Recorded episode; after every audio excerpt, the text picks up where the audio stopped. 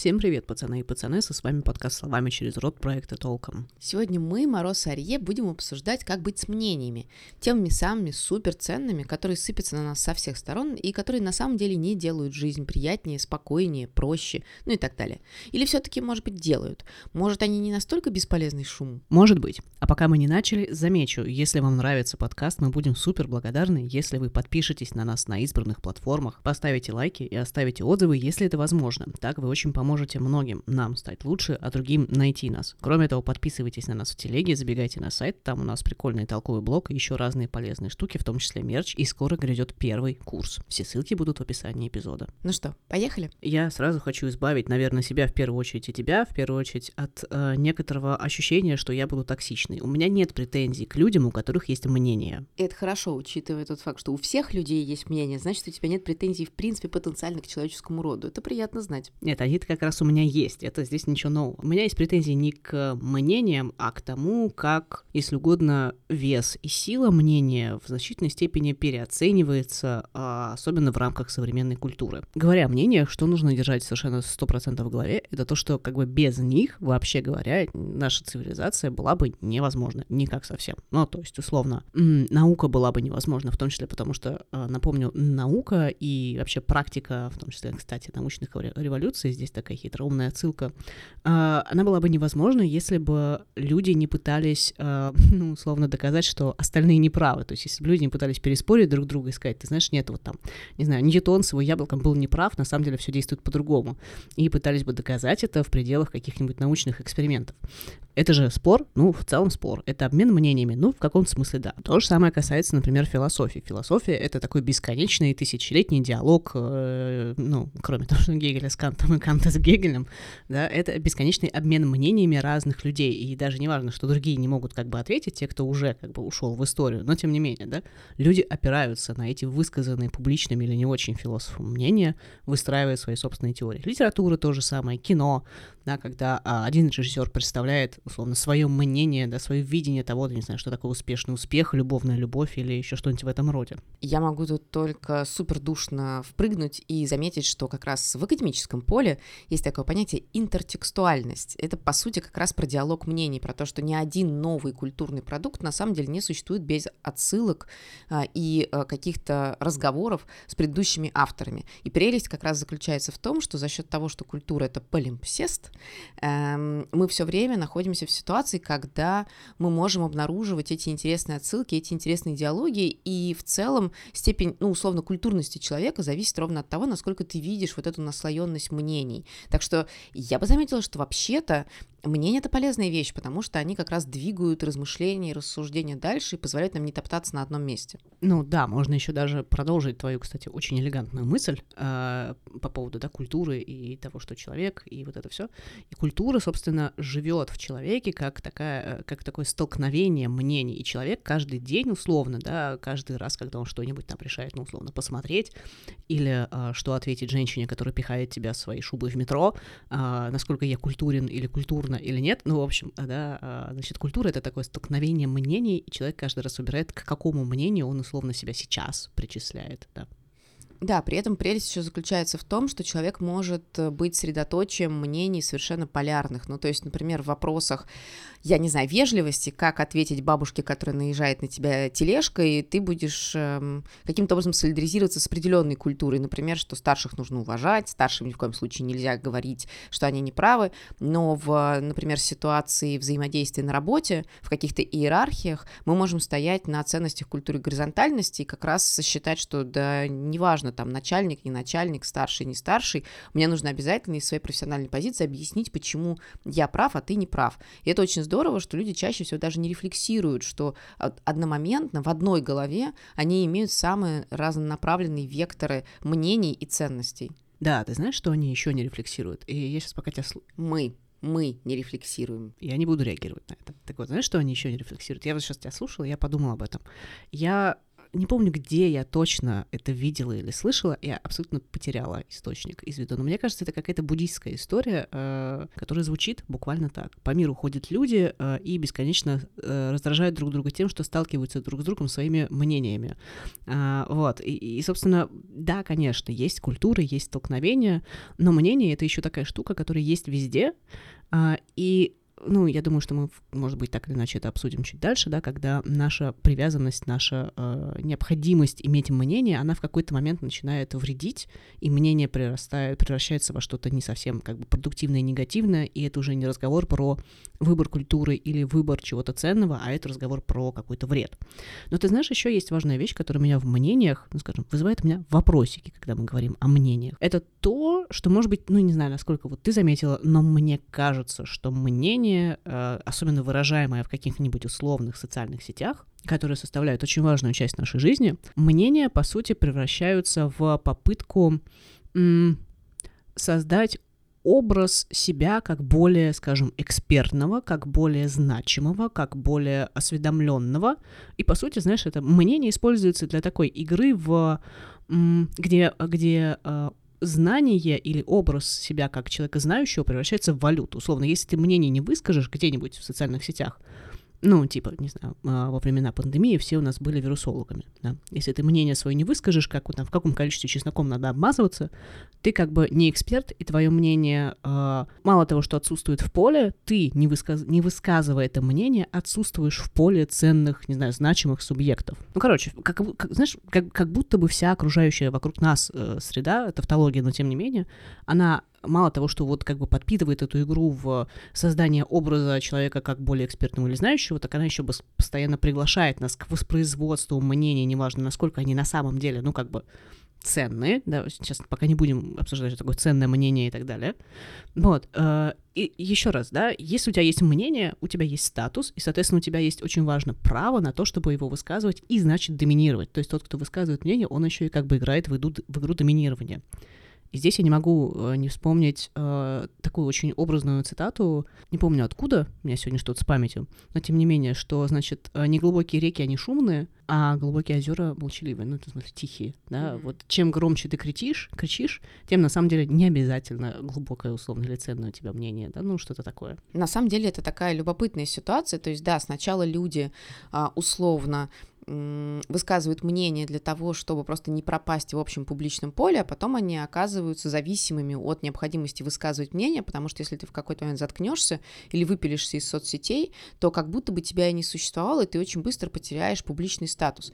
И все это в конечном итоге приводит к тому, что мы, э, ну, многие другие люди чувствуем, что как будто бы мы перегружены окружающими мнениями, как будто бы их слишком много, это такой информационный шум, и отсюда, мне кажется, возникает такой очень простой ответ, который многие практикуют. Вообще наплевать, да, прикрыть уши как-то обезьяна, да, и отказаться, в принципе, прислушиваться к любым позициям, неважно, это рационально сформулированные суждения, которые можно верифицировать, или это какое-то такое, ну, поле кричащих мнений. Ну, я не могу сказать, что я не согласна с теми, кто закрывает ушки э, и иногда даже глазки, и, ну, потому что иногда, э, я думаю, что я не одна такая, есть некоторое ощущение такого передоза э, мнениями, суждениями крайне ценными. На это я могу сказать только одно. Люди — это истории. Ну, то есть, конечно же, мы рассматриваем людей как э, биокультурно-социальных существ, но в целом каждый человек — это повествование. Оно нелинейное, оно меняется с течением жизни. Одним людям мы рассказываем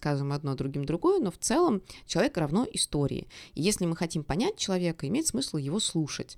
И в этой связи как раз эта многоголосица мнений может быть очень полезна, потому что если мы берем на себя функцию слушать, то мы можем составить э, собственные представления об очень большом количестве людей, о том, как они общаются, о том, что они хотят или не хотят рассказывать, э, и это может быть очень полезно для выстраивания с ними отношений. У меня есть вот в моей голове метафора бобины. Я все время говорю, что я когда общаюсь с людьми, я записываю на бобину, что с ними происходит, как они реагируют на какие-то вещи. Это не значит, что я фиксирую там обязательно какую-то какую-то фактологию.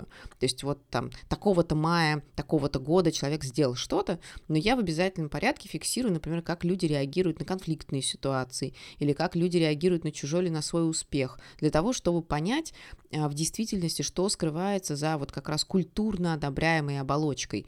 И здесь мне очень помогает как раз а, представление о том, что вообще-то ну, социальные медиа — это идеальное поле для экспериментов, потому что там работает этот эффект растормаживания. То есть там люди позволяют себе больше, чем они могут позволить, например, в офлайн реальности. И, э, во-вторых, мне очень помогает понимание того, что как раз истории, которые мы рассказываем, и мнения, которые мы выражаем, это не только про содержание, то есть не только про что, но еще и про как. И я понимаю, что вот это «как», оно может страшно раздражать, потому что люди выбирают не те интонации, не те способы донесения информации, потому что люди, в конце концов, могут быть слишком высокомерными, слишком, ну и дальше подставь все что угодно. Но если а, преодолеть вот эти какие-то иррациональные ощущения, там, не знаю, брезгливости а, или, наоборот, полного восхищения, и чуть-чуть а, с более холодной головой к вот этим историям, которые люди рассказывают, отнестись, можно, правда, про людей, особенно ближнего круга, много чего понять. Ты знаешь, когда ты сейчас сказала про социальные медиа, про эксперимент, э, я вспомнила ситуацию, которая со мной была недавно. Я со своей старой-старой-старой э, э, подругой обсуждала, по-моему, книжку или еще что-то в этом роде, и, поставила, и просто написала абзац, и, условно, как обычно, люди, которые со мной переписываются, они знают, что я ставлю точки. Это самое страшное, что можно делать в социальных сетях. Вот я поставила точку, и я помню, что она мне ответила, серия буквально, она настолько была серьезна, что даже в конце поставила точку. А, вот, то есть это история про то, что я просто выражаю какое-то что-то, мнение про нечто, а человек обращает внимание на то, что я поставила, боже мой, точку, да, вот это про форму, про как, который тоже, ну, способствует созданию этого нарратива, да, и предус, пред, определяет его, ну, как бы, нарративность. Хорошая новость, мне кажется, здесь заключается в том, что в целом люди практикуют разную степень чувствительности друг к другу. И если, например, вы действительно в какой-то момент решаете, что вам очень важно записывать на бобину, то, скорее всего, вы находитесь в преимуществе, потому что многие другие люди совершенно точно а, возможность такую игнорируют. У меня есть короткая история, когда я совершенно случайно, я не специально это делала, я не следила за человеком, обнаружила у одного, у одной моей коллеги совершенно два нарратива разных, совершенно два разных повествования, а ее подрастающей на тот момент, ну, дочери подростки, да, так, ну, старшего подросткового возраста, то есть вот не самой маленькой в одной переписке, все это публично, все это публично в соцсетях, в одной переписке, когда какая-то тоже, а, ну, какая-то франдесса, прости, господи, за феминитивы, а, значит, задала вопрос по поводу воспитания и чего-то связанного с детской гигиеной. Эта женщина, коллега, преподавательница вуза, про свою дочь начала рассказывать в интонациях. Ну вот когда мы были маленькие, мы условно там, знаете, вот это вот классическое бэби-ток, мы высаживались на горшок вот так. А я это... Тугосерия. Ну нет, нет, там все было интеллектуально интеллигентнее, но логика понятна. Я это все так прочитала, почесала в голове, думаю, ну окей, мы, конечно, живем в странное время, когда э, люди иногда совсем приватные вещи как бы выкидывают в публичное пространство, причем не считают это чем-то странным. Потом буквально через там день, например, эта же прекрасная моя коллега э, написала замечательный пост про то, какая у нее дочь умница, как она там с отличием заканчивает, я не знаю, какие-то классы школы, какая она интеллектуалка. Вот здесь вот она уже написала чуть ли не академическую статью, еще что-то, а я не могла развидеть вот этот образ мы, мы покакали, а, который на самом деле был про одного и того же человека.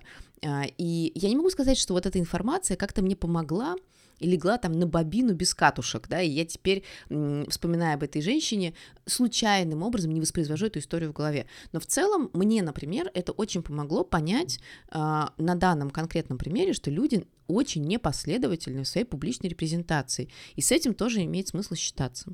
Ну да, я могу согласиться, что какие-то приватные вещи должны оставаться приватными. Ну, не потому что они какие-то не такие, а потому что э, в данном примере речь шла о другом человеке, которого опубличивают. Это важно. Я, насколько понимаю, тебя вот это вот э, в каком-то смысле, в том числе, задело. Да нет, на самом деле меня это не очень задело. Меня задело скорее то, что человек непоследовательно относится к самости другого, и в одном и том же публичном пространстве, плюс-минус в одном и том же комьюнити, позволяет себе высказывания, которые э, в одном случае абсолютно ну, возвышают субъектность человека, о котором идет речь, то есть ребенка, да, и ребенок описывается в интонациях просто гениального гения. И это может быть и хорошо, потому что, ну, а кто, как не наши родители, будут вот нас таким образом воспринимать и таким образом поддерживать. А буквально за, там, условно, день до этого этому же человеку отказывают в субъектности и не сводят его до уровня, ну, простите, практически объекта. И это происходит абсолютно непротиворечиво в голове у человека. Вот на что я обратила внимание. Ты знаешь, меня это наводит на мысль о том, что вот через такую вот, такое вот формулирование мнения человек практикует то, что называется сенс-мейкингом. Человек через вот такое координирование или разметку вот таких вот конкретных э, координат э, выстраивает свое понимание мира в моменте. То есть вот сейчас я мир условно понимаю так, как, не знаю, восторженная мама или как э, гордящаяся мама, там человек, который горд своим ребенком, да. Э, и как раз публичность выражения вот этих координат, она как бы их валидирует. Ну, то есть координаты реально, когда я делюсь ими в каком-то публичном пространстве. То есть они теперь существуют. Да, и это как бы в том числе мы говорим о том, что когда человек пишет что-то, он, по сути, э, ну, делает более прозрачными свою логику, и, короче, это такая важная практика для того, чтобы понять э, себя и мир вокруг. Ну да, но на самом деле об этом же писали великие не очень теоретики медиа, что до тех пор, пока что-то не оказалось в медийном пространстве, или там Луман говорил в дискурсе, ну, если говорить проще, пока что-то не было сказано и не получило публичное описание, его не существует.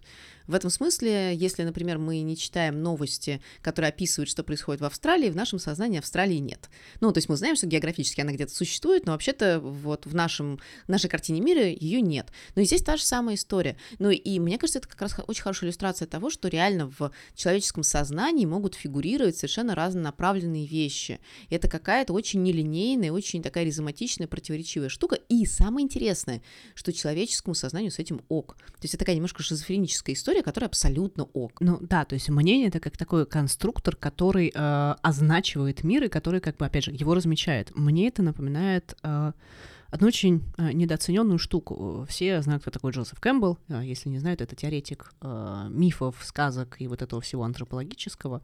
А, значит, все его знают по двум вещам. Это, значит, концепция мономифа и, значит, книжка «Тысячеликий герой», который, значит, во всех щелях и изо всех, значит, утюгов звучит.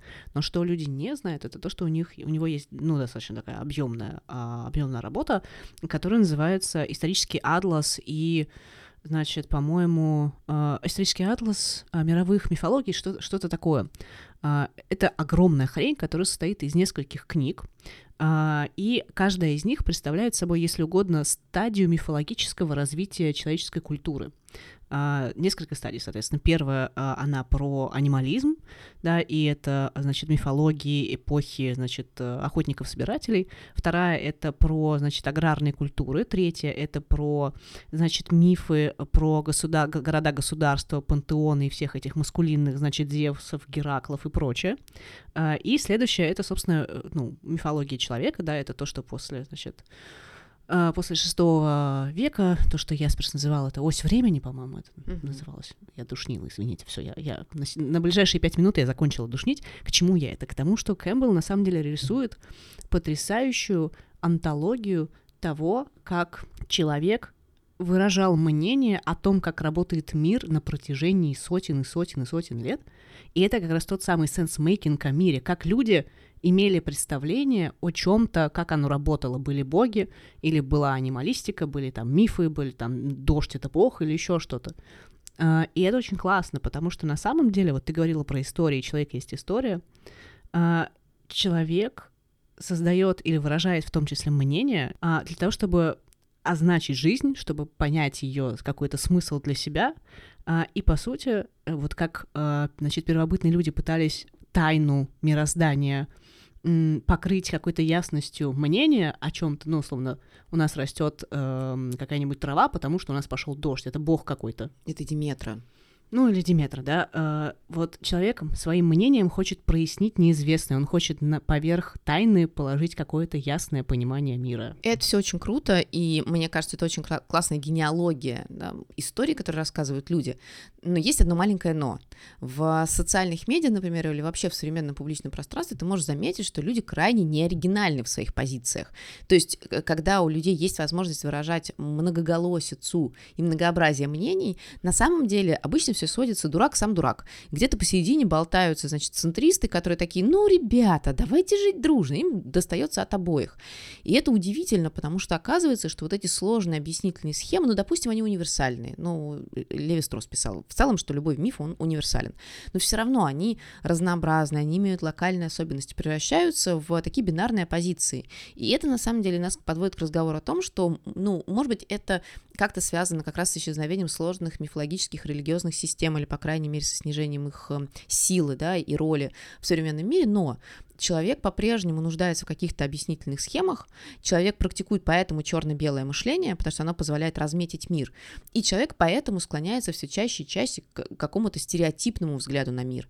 То есть а, это хорошо, это плохо, э, это вот мои, это не мои, это чужие, это странные, страшные, непонятные, а, и все это мало того, что опирается на стереотипы, оно еще опирается на предвзятости. То есть мало того, что я пытаюсь увидеть мир как достаточно просто расчерченную картинку, я еще еще и добавляю к этому свои оценки. Э, и эти оценки, они чаще всего и эмоциональные, и довольно жесткие. И, в общем и целом это не то, чтобы что-то плохое говорит о человеке, ну, потому что мы все такие, но это позволяет нам эм, задуматься над тем, а что с этим делать. Потому что кажется, что никто из нас не хотел бы быть тем, кто вот так тупо и бездумно опирается на какие-то предвзятости и какие-то байс, э, и таким образом демонстрирует, что как будто бы не способен к рефлексии. И здесь э, я думаю, что очень важно как раз пытаться понять, какие вот эти имплицитные отношения к чему бы то ни было у нас есть. Э, это можно там выяснить с помощью каких-нибудь, э, не знаю, тестов имплицитных ассоциаций и каких-то других инструментов, которые предлагают и психологи, и не психологи. Но в целом эм, это очень полезное упражнение, потому что оно позволяет увидеть, какие у нас есть предрасположенности к восприятию чему бы то ни было, какие у нас есть изначально автоматические реакции, которые программируют наше, ну, на самом деле, довольно такое пролонгированное поведение. То есть, условно говоря, если у меня есть предвзятость по отношению к ну вот мы говорили про старших, да, к людям старшего возраста, то она может выражаться в таком диком количестве разных случаев от а, того, как я буду смотреть на соседок на лавочке, а, которые на меня тоже смотрят известным э, образом, до того, как я буду вести себя в общественных пространствах и насколько я буду доверять экспертизе, например, определенных людей. И это накладывает такой сильный отпечаток на мою жизнь и на то, как я общаюсь с другими людьми, что вообще, ну, хорошо бы за этим последить, как кажется. Как э, писал, э, значит, значит, редактор э, журнала Wired Кевин Келли э, в своей последней книжке, э, значит, что если твое мнение по теме можно предсказать, зная твое мнение по другой теме, то ты явно не непредсказуем, и это он говорил про как раз стереотипы и про то, как они предопределяют да, наши действия, наши э, прочие-прочие штуки. Ты знаешь, что еще важно? Ну, даже не важно, а что вызывает у меня вопросы. Это то, что ну, понятно, да, мы, стереотип, он не свободен от, э, в смысле, мнение не свободно от стереотипов, оно не свободно от каких-то культурных, социальных, дискурсивных рамок, от норм, от всего-всего, от традиций. Понятно, что мнение этим предопределено. И понятно, что когда мы, ну, как бы отвечаем на вопрос, что нам делать с мнениями, которые на нас сыпятся, ну, можно ответить, ну, относитесь к ним как к координатам для начала, да, не надо к ним им придавать такой серьезный вес, попроще, да. Другой вопрос, когда фраза ну, это мое мнение превращается в объяснение всего вообще на свете. У меня, э, значит, мне досталась честь знать людей, которые пользуются такой системой аргументации, которые, говоря какую-нибудь э, важную вещь, я не могу сказать, что это всегда ерунда, э, либо какой-нибудь откровенный бред, ну, прямо откровенный бред практически уровня земля плоская, говорят, ну, это мое мнение, ну, как бы все. То есть Дальше делай с этим, что хочешь. Вот это мое мнение, и я буду на нем стоять. И как бы даже если ты со мной пытаешься аргументированно говорить, я его не изменю, потому что, ну вот так. Не в обиду художникам, но я художник, я так вижу примерно вот в такой логике. Я к чему об этом? А, я к тому, что мнение для некоторых людей превращается в такую практически индульгенцию. Есть ситуации, в которых нам необходимо его высказывать. Ну, мнение, я надеюсь, мы еще к этому вернемся. Мнение это то, что должно быть высказано достаточно быстро. Это та реакция, через которую мы себя представляем в мире. Опять же, вспомним, не сказал мнение, не существует. Тебя, да, как не сфотографировал, не было. Вот здесь та же самая история. И э, мнение — это как такая супер быстрая э, штука, к которой мы можем обратиться в любой момент. Она работает в тех ситуациях, когда нам необходимо действовать очень быстро. У людей вообще есть стереотип к очень быстрому действию. Ну, то есть, условно, мы скорее не склонны да, брать паузу, чтобы о чем-то подумать. Нам нужно реагировать быстро, действовать быстро. Ну да, реактивность это как будто бы и само наличие человека. Поэтому, кстати говоря, во многих теориях и практиках коммуникации, когда, например, человек сталкивается с чем-то неудобным для себя в общении, первое, что предлагается, это взять паузу. Потому что это ровно то, что позволит охладить голову, и ровно то, чего мы обычно не делаем. Вот да, я как раз об этом. И с мнением то же самое. То есть, условно, то, что я высказываю мнение, и его скорость, это как моя интеллигенция, э, ну, в каких-то случаях говорить ерунду, в каких-то случаях действовать не очень осознанно, не очень сознательно, э, высказывать свою суперэкспертность по тому поводу, по которому мне требовалось, и так далее, и так далее. Э, по-моему, это было у Паскаля, который говорил о том, что, э, значит, несчастье человека происходит от того, что он не способен э, один на один находиться с собой в, в комнате, что он на самом деле не способен, ну, находиться с собой в моменте, да, никуда не бежать, ничего не делать, ни о чем не думать, а просто остановиться и просто взять паузу и подумать, да, и это такая важная штука, э, когда мы говорим вообще, думаем о мнениях, что они слишком быстрые, они не, ну, как бы у них мнение это не обязательно то, что осмысленно, да, очень критически обдумано. И это, ну, как бы то, что иногда, на мой взгляд, заменяет вот эту вот, знаешь, глубокую, качественную коммуникацию, когда мы просто обмениваемся бесконечными мнениями, да, а на самом деле мы ничего не обсуждаем. Ну, условно, там, ты сидишь э, с каким-нибудь там знакомым или знакомой, ну, обмениваешься мнениями о фильмах, на самом деле ты ничего не обсуждаешь, ты просто, условно, я думаю вот это, я вот это, я вот это, а ты вот это, и все. Ну, это такой пинг-понг, который заполняет паузу, потому что пауза — это неловко, потому что, опять же, люди как социальные животные, как будто бы не должны молчать друг с другом, хотя мы все прекрасно понимаем, что если вы нашли человека, с которым вам комфортно молчать, то, скорее всего, вы нашли, ну, прям очень важного для себя какого-то индивида. Ну, да, абсолютно точно. И я, я опять же, к чему, к чему все это говорю? К тому, что вот, мне кажется, похожая история работает и с советами, потому что это такое просто назидательное мнение. Вот у меня тоже есть э, честь знать человека, который, условно, вместо того, чтобы рассказать о себе или послу, спросить у тебя, как, не знаю, у тебя дела или еще что-нибудь, э, можно, например, что-нибудь сказать, и вообще не требуя ничего, просто, ну вот, не знаю, небо голубое. А тебе в ответ сразу э, расскажут о том, почему небо голубое, как нужно поступать с голубым небом, как сделать его еще голубее, или как сделать, не знаю, как подтереть тучки, чтобы не было их на, на небе.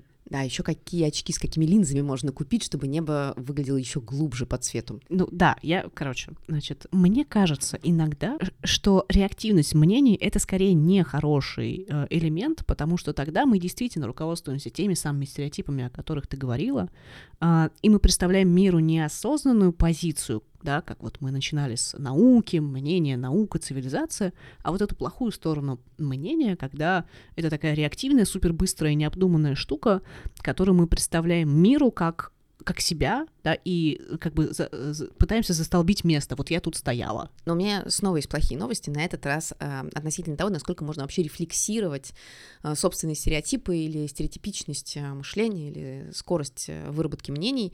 В 60-е годы во Франции э, сразу несколько человек, на самом деле, изучая как раз публичные, в том числе высказывания, пришли к выводу о том, что человек очень часто воспроизводит то, что Мишель Пишон называл автоматическим дискурсом переводя на человеческий язык, вот вы растете, социализируетесь, там а, проходите через воспитание дома, в школе, через компании своих друзей, и вы присваиваете какие-то типы а, способов мышления, способов взгляда на мир, какие-то позиции, там про, анти и так далее. И вы далеко не всегда на самом деле можете, и даже если вы оглянетесь назад, а, понять, вот эти позиции, которые вы сейчас высказываете, например, не знаю, эко-френдли, это то, что реально ваше, то, за что вы реально боролись там, не знаю, годами, то, что вы в себе с трудом вырабатывали, или то, что просто в какой-то момент показалось вам привлекательным, то, что стало, например, мейнстримом в сообществе важных для вас людей, и поэтому вы посчитали возможным для себя это воспроизводить. И чем старше мы становимся, тем меньше мы можем отделить себя от вот этих автоматизмов.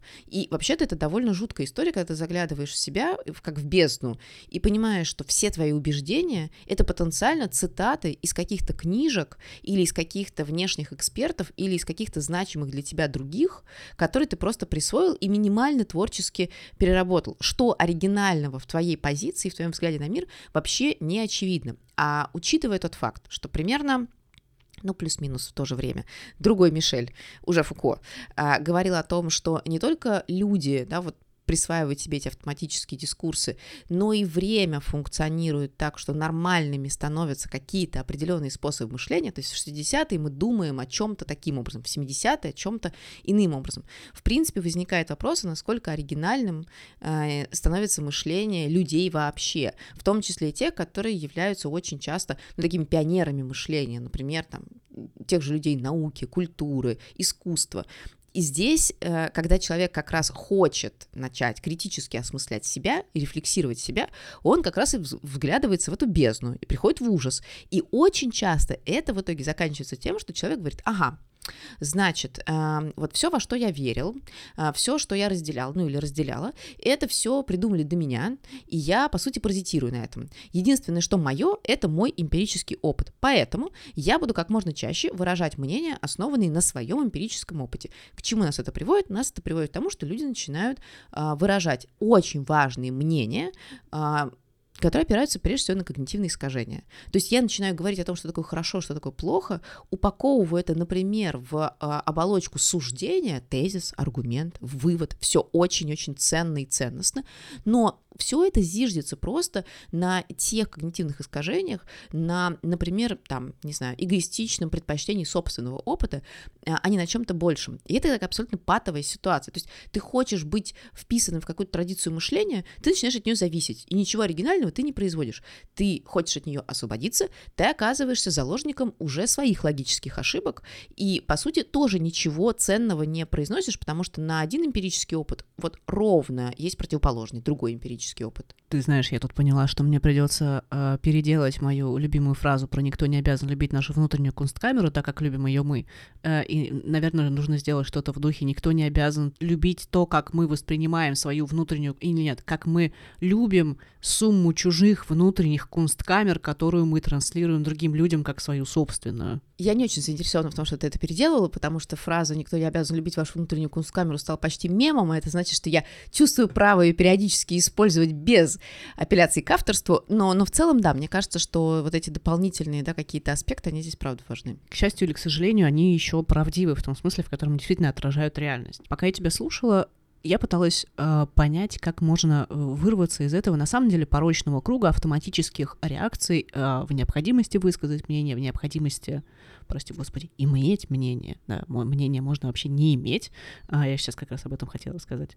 Э, я пыталась понять, как, ну, как бы, что с этим делать. Да? Э, мне кажется, с... начать всегда имеет смысл с того, что, во-первых, мнение иметь не обязательно, в том смысле, в котором первая реакция, она очень быстро устаревает. Твое мнение, когда ты его высказываешь, даже если это какая ну, обычно это интуитивная вещь, да, а, не знаю, сказать, что что-то есть неправильно или что-то есть правильно, в моменте ты это делаешь быстро, и поскольку ты это делаешь быстро, оно очень быстро устаревает. Ты не даешь себе времени поразмышлять о том, насколько на самом деле то, что ты произносишь, имеет вообще смысл, применимо к тебе, к коммуникации или к другому человеку это моя личная боль, когда я вижу, что общаясь друг с другом или со мной, люди очень часто не думают о последствиях второго и третьего порядка. То есть я сейчас что-то скажу, а как оно будет работать дальше, условно, как оно будет стареть, вот то, что я произнесу, люди не думают, они просто это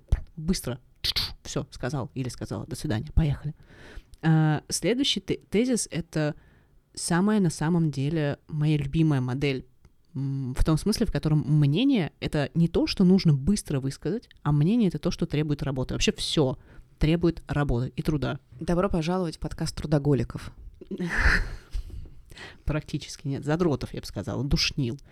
Вот в чем тезис. На мой взгляд, неважно, что ты высказываешь, неважно, где ты высказываешь, любая вещь, которая потенциально может быть произносима или произнесена, должна быть аргументирована, это значит, что человек, который ее произносит, должен иметь возможность отстаивать обе стороны спора.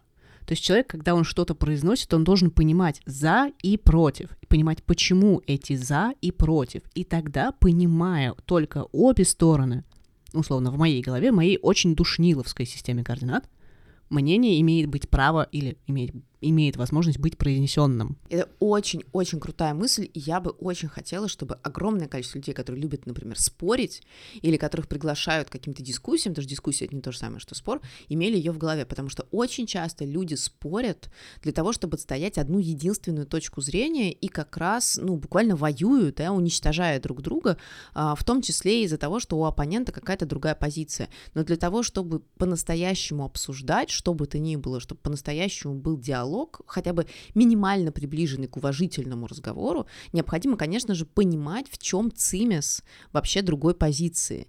А, и на самом деле, если так приглядеться, например, к, ну, не знаю, традициям а, как раз воспитания интеллектуальной деятельности, то можно увидеть, что начиная с сократических диалогов и заканчивая современными дебатными школами, все учат и учатся тому, что если ты отстаиваешь какую-то позицию, это значит, что ты как минимум понимаешь, не обязательно разделяешь, но понимаешь вообще, о чем говорит другой человек. Поэтому, как ты знаешь, я не люблю спорить. Для меня спор — это борьба стереотипов, а обсуждение — это, собственно, обмен мнениями. Кроме того, а, плюс такого ну, а, погруженного размышления о разных сторонах мнения заключается в том, что ты получаешь возможность сомневаться в своих собственных позициях. Ты, по сути, как фильтр, ты очищаешься от э, стереотипов, от каких-то суждений, которые потенциально, ну, с одной стороны, делают твое мнение скорее слабым, чем сильным, э, и вообще делают из, из значит, какого-то стереотипа мнения на самом деле.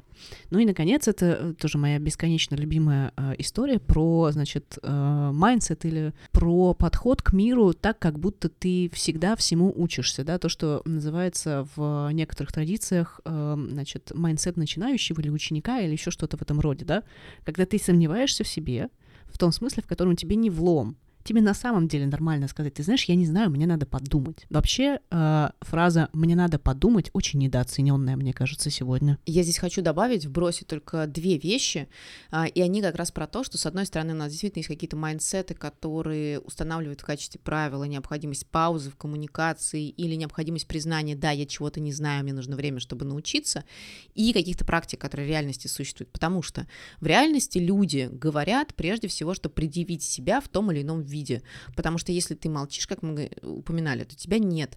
И вот этот mindset, типа, дайте мне подумать, он, конечно, ну, не стыкуется с тем, что люди ожидают. Это, знаете, как, например, вы переписываетесь в соцсетях, у вас идет какая-то перебранка, и люди вам пишут э, сообщения с какой-то дикой скоростью, а вы по полчаса формируете ответы. Каждый раз, когда вы вот так вот долго и обстоятельно что-то пишете, с той стороны, на самом деле, люди ликуют и празднуют победу, потому что вы как будто бы заткнулись. Хотя на самом деле вы просто как раз в логике другого майндсета действуете. Но в целом людям довольно сложно признать, что существуют какие-то другие способы мышления. И второе, вот эта история про то, что, знаете, я чего-то не знаю, мне нужно подумать, а, это не то же самое, что молчание, это надо осознавать. Например, когда я читаю многие рекомендации относительно устройства современного образования, я очень часто вижу, что преподаватели говорят, вот студенты, например, не зная какого-то ответа на какой-то вопрос, молчат и не задают вопросов. Это не здорово, да, потому что нужно задавать вопросы. Я, с одной стороны, здесь согласна, потому что, правда, если мы чего-то не понимаем, лучше всего уточняться, да, и через вопросы можно тоже на самом деле показывать, как ты мыслишь. Это не, а, не позиция, не opinion, да, но это, тем не менее, демонстрация способа мышления, это очень важно. А с другой стороны, в мире, в котором а, привычно выражать утвердительные мнения да, и утверждать что-то, любой вопрос выглядит как слабость. Поэтому совершенно неудивительно, что те люди, которые ну, пытаются в себе воспитать какую-то скромность и которые как раз устали от многоголосицы мнений, вместо того, чтобы, например, участвовать в диалоге, задавать вопросы а, или просто выбирать другой темп коммуникации, начинают замолкать. И мы мы их вообще теряем, и мне кажется, мы теряем вообще-то наилучшую часть. Я абсолютно с тобой согласна. А, в данном случае можно представить только мнение, как, знаешь, как вот как в играх есть вот эти вот э, линии, где там, не знаю, здоровье, уровень здоровья или мана, ну мана, что-нибудь такое, да, вот этот уровень чего бы то ни было. Вот мнение, которое мы показываем, да, э, это уровень нашего там, где мы сейчас находимся. Это как разметка координат для другого человека. Из этого вытекает два тезиса, когда условно вот студенты, например, молчат, когда ты их спрашиваешь. Это показывает, э, во-первых, то, как ты с ними на самом деле общаешься, ну так, мягко говоря. Ну мои не молчат ну, твои классные, и ты классная. Um, Это первое. Второе, что они не готовы, и у них, по сути, отсутствует вот этот вот статус-бар, да, вот эта вот линия э, здоровья или маны, потому что что-то там сломалось, и она просто не сформировалась. Потому что это э, смелость показать, что ты есть, ну, как бы прогресс ты не точка, мы вот представляем мнение как такую окончательную точку. Я знаю вот эта точка. Мнение никогда не может быть окончательным. Мнение — это всегда процесс, который мы постоянно дополняем, вырабатываем. И проблема вот то, что ты описала, это то, что мнение воспринимается как точка окончательная, а не как процесс, который не стыдно показать. Вот это очень важная, мне кажется, позиция. А, и я, знаешь, пока все это, значит, несла всю эту душноту, подумала о том, что почему бы нам, значит, не присоединиться к, ко, вся, ко, ко всяким буддийским, значит, позициям и тезисам и вообще не избавиться от страдания, коим является мнение, и не отдалиться максимально от необходимости иметь эти мнения. Вот. А, ну, это я, конечно, шуткую. На самом деле, вот тезис, который я, мне кажется, забыла сказать, еще добавить, это то, что привязанность к мнению как к точке, не как к э, практике, которую ты каждый день, ну, не знаю, как, как сад, который ты поливаешь, не знаю, что еще с садами делают, я очень плохо с растениями знакома, да, но это не, мнение, это, э, если это не практика, а точка, мы забываем о том, что всегда есть альтернатива нашей точке. То есть, по сути, мы не видим и не даем возможности другим мнениям, даже по нашей теме существовать, мы отказываем альтернативам в существовании, если мы придерживаемся позиции, что мнение — это некоторый окончательный статус. Ну да, опять же, теория и практика коммуникации говорит о том, что всегда есть мнение и контрмнение, публики и контрпублики. И здесь я могу лишь заметить, что к сожалению, в современной, в том числе социогуманитарной науке, которая лучше всего должна, по идее, объяснять человека и общество, до сих пор существует миф о том, что есть какая-то абсолютная истина. И удивительно, что этот миф очень часто транслирует, ну, прям великие умы в своих областях на самом деле, ну ладно, на самом деле, как мне кажется, как мне кажется, никакой э, абсолютной объективной истины не существует. Есть разница позиций, да, которые могут быть по-разному фундированы, в том числе в историю культуры, и прелесть как раз современного человека, упакованного разными возможностями коммуникации, в том, чтобы вот эти э, многообразия видеть и для себя размечать, что из этого я могу использовать и в каких ситуациях, что из этого я скорее по разным, в том числе ценностным причинам не буду использовать, что мне кажется безосновательным, нефундированным, а что вполне рациональным, а, и в каких ситуациях я могу этим иррациональным и рациональным жонглировать. А, ну и желательно было бы все-таки в какой-то момент задуматься о консистентности собственных мнений, то есть о том, чтобы а, наши позиции по разным вопросам могли находиться в каком-то диалоге. Но это прям перфектум, ну то есть это маловероятно. Это такой практически уровень Дамблдора э, э, и, значит, знакомство с практиками коммуникации. Я могу только откликнуться цитатой моего любимого Талеба, который сказал, что, ну, я сейчас не буду цитировать дословно, но идея такая, что если, условно, ты позволяешь себе выражать мнение, то ты потенциально э, должен или должна нести ответственность за то, что кто-то за этим мнением последует, и ты, соответственно, присоединяешься к последствиям своего вот этого высказывания. То есть, условно, если ты говоришь, не знаю, совать руку в кипяток это хорошо, но ты будешь первый, кто это сделает. Насколько я помню, в этой цитате еще речь шла в том числе о моральной ответственности, и это тоже очень важно. Мы сегодня говорили в большинстве своем таких интеллектуальных, как бы, да, кунштюках, а, но вообще-то любое мнение, раз оно потенциально может быть связано с предвзятостями, оно еще потенциально связано с моральной и нравственной оцен- оценкой и ответственностью, что немаловажно. Ну да, действительно. Ну что, к выводам? Да, пора бы уже. Наверное, первое э, это то, что, значит, имея дело с мнениями вокруг, коих много-много-много. Что с ними можно сделать? Первое, помнить о том, что они ангажированы априори. Э, точка. Они не могут быть неангажированными. Это значит, мнения всегда субъективны, не объективны, и не бывает неангажированного мнения. Это первое. Второе. Важно не забывать, что мнение, как бы мы ни хотели представлять его как э, такую истину в последней инстанции, особенно в момент, когда мы произносим самые ценные в своей жизни мнения, это все-таки динамическая структура. Мнение — это прогресс, это процесс, да, и мы высказываем то, что для другого человека может быть, ну, как бы либо ну, ступенькой выше, к чему он придет, либо ступенькой ниже, к чему он уже давно пришел, а мы как бы высказываем это как нечто суперценное. А, и третье, наверное, это то, что мнение было бы неплохо, чтобы оно было результатом когнитивных усилий, чтобы люди, высказывая мнение, не стыдились и не скромничали, и, ну, скажем, трудились над тем, чтобы это мнение иметь, да, читали книжки, чтобы мнение поддержать, и имели возможность аргументировать разные позиции вокруг этого мнения. Получается, что публичная сфера — это пространство динамичной созависимости, раз независимых мнений не существует. И нас может в этом пространстве подташнивать, в том числе друг от друга, от мнений, которые высказываются, но, тем не менее, надо слушать друг друга, или, по крайней мере, имеет смысл это делать, потому что как раз пока мы слушаем, и когда мы разговариваем друг с другом, даже если наши мнения не совпадают, и мы с ними в достаточно большой степени не согласны, мы можем пытаться понять оптику друг друга, мы можем пытаться понять вообще на что и как другие люди смотрят, какая у них картинка мира а, возникает, и это создает большие потенциалы для понимания и меньше потенциала для манипуляции. Это важно, потому что сманипулировать друг друга мы всегда сможем, к сожалению, а вот понять друг друга и принять, например, какие-то точки в системе координат, не все, но какие-то, бывает довольно полезно. Кроме того, как мне кажется, есть очень важная такая фигура или важный жест в коммуникации, это agree to disagree. Да, то есть согласиться, что мы не будем согласны в каких-то позициях, что вот, вот здесь мы точно с тобой не идентичны. Э, это бывает очень честным жестом, потому что он позволяет, опять же, понять, где мы находимся относительно друг друга и позволяет выстраивать более уважительные отношения. Абсолютно точно. Но из всего этого мы делаем вывод, что наша жизнь будет гораздо проще и лучше, если, раз, мы будем помнить, что мнение — это такие координаты, которые мы отправляем другому человеку, мол, я здесь, а не приказ вроде «ты должен быть там». И два, если мы будем говорить словами через рот. А с вами были Мороз и Арье. Услышимся. Пока-пока.